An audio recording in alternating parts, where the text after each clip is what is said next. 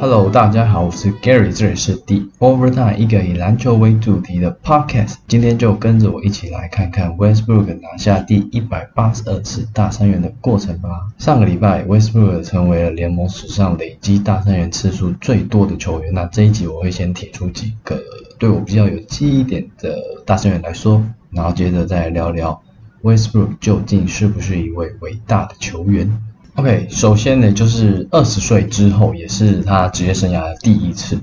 二零零九年的三月二号，那是 Westbrook 的新秀年。那雷霆当时还引战旧名叫做小牛的独行侠队。对位的是拥有大三元制造机外号的 Jason K。尽管当时他的命中率只有百分之三三，但 Westbrook 最后还是拿下了十七分、十篮板、十助攻，不止完成了生涯第一次的大三元，还帮助雷霆拿下这场比赛的胜利。第二个嘞，则是最快完成大三元的那一次。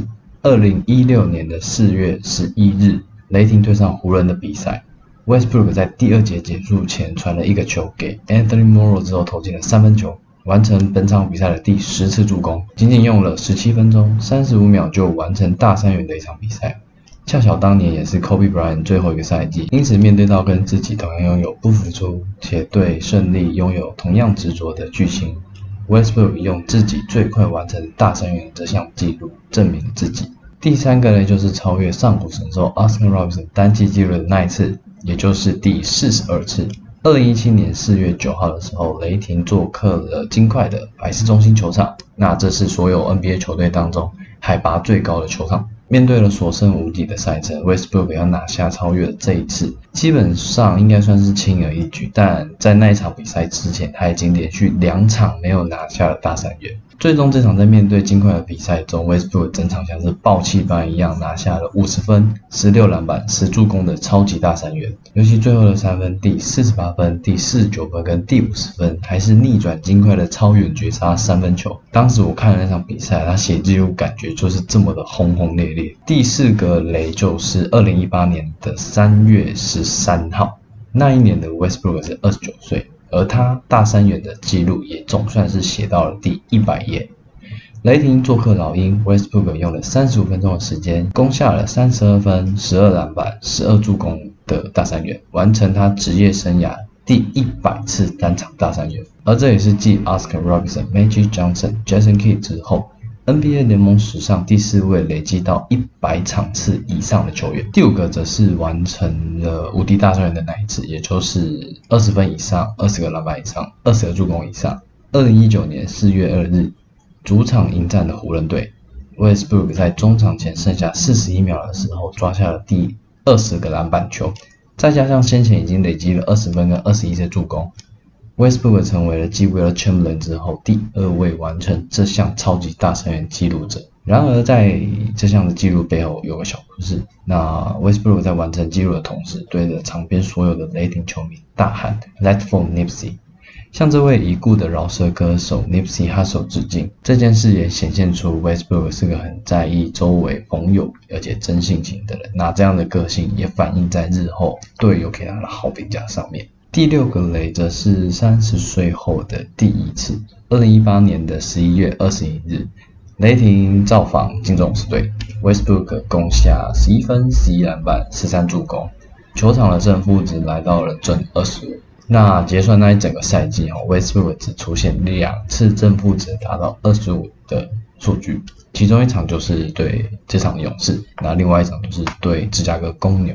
第七次则是在雷霆的最后一次，二零一九年的四月十日，Westbrook 在例行赛最后做客公路队，攻下了十五分、十一篮板、十七助攻，啊，攻下了十五分、十一篮板、十七助攻，帮助雷霆拿下了胜利。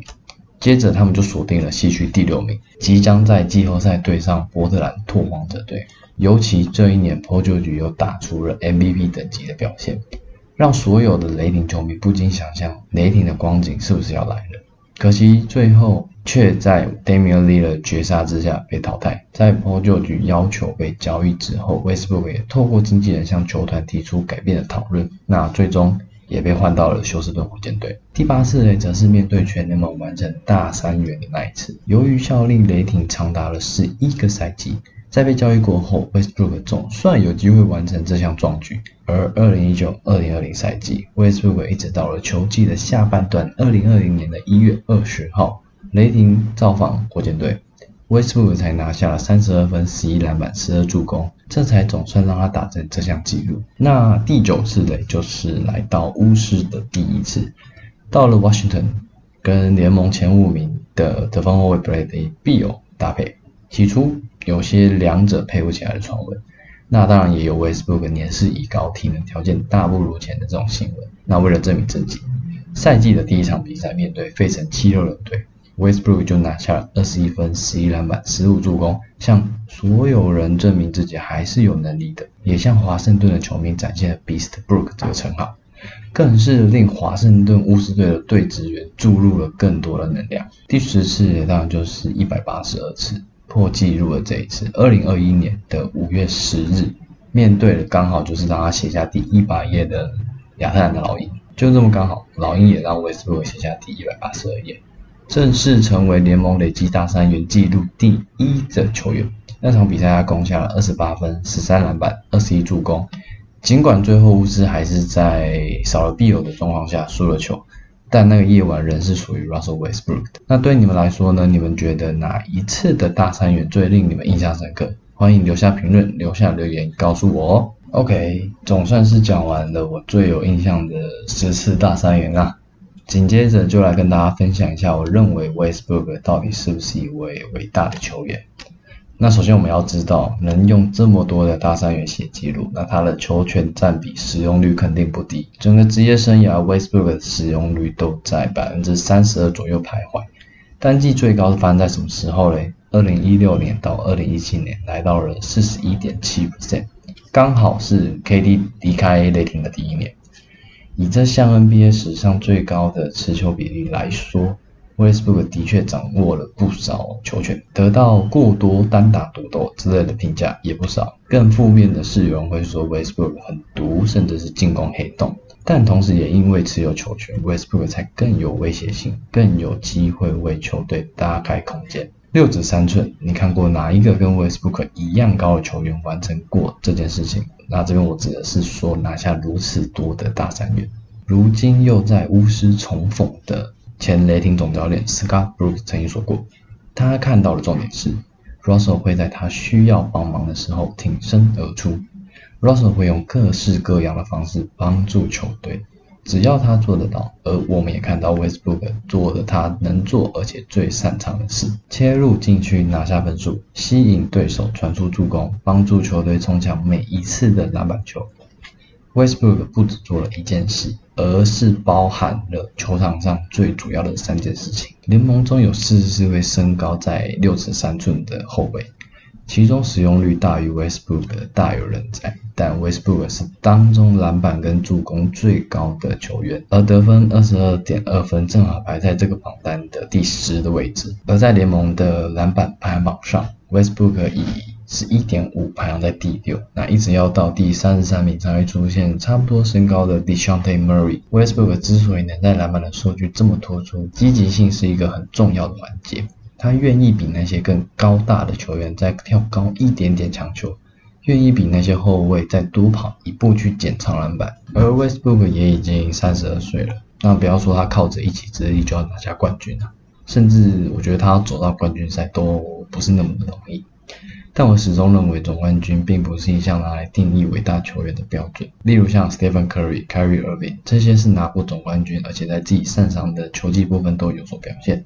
我想 Westbrook 肯定没有办法跟他们相提并论，但因为就是总冠军的关系，但这五年累积下来的一百四十五次大三元纪录，我认为这个的难度跟 Curry 在这五年累积的一千两百三十颗三分球是差不多的。当人们开始定义 Curry 是这个时代最全面的射手的时候，Westbrook 同时也在证明自己是这时代最全面的篮球员之一。所以想想看，Westbrook 是不是个伟大的篮球员？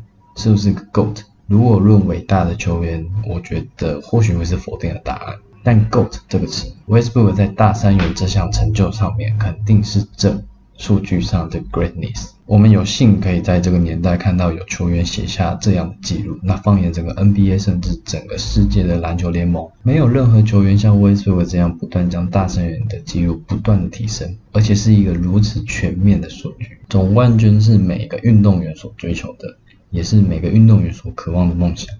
但我认为总冠军不是拿来评断一名球员伟大的唯一标准。运动赛事中的数据亦是伟大成就的要素。过去被视为高难度的大三元，在当今这个球风依然是高难度的。不过，威斯布鲁不仅场均达成了这件事情，而且还打破了前辈 Oscar Robertson 的记录，立下属于他自己的里程碑。你可以因为没有冠军而否定 Westbrook，但你不能无视大三元的记录而抹灭他的伟大成就与努力。好了，讲了那么多，就是想跟大家聊聊一下威斯布鲁这个人跟他完成的这些事情。那以上就是本集的节目。如果你喜欢这样的内容，欢迎留言告诉我哦。不要忘记追踪点 Overtime，给我们五颗星，留下你的评论，推荐给你的朋友。下次见，拜拜。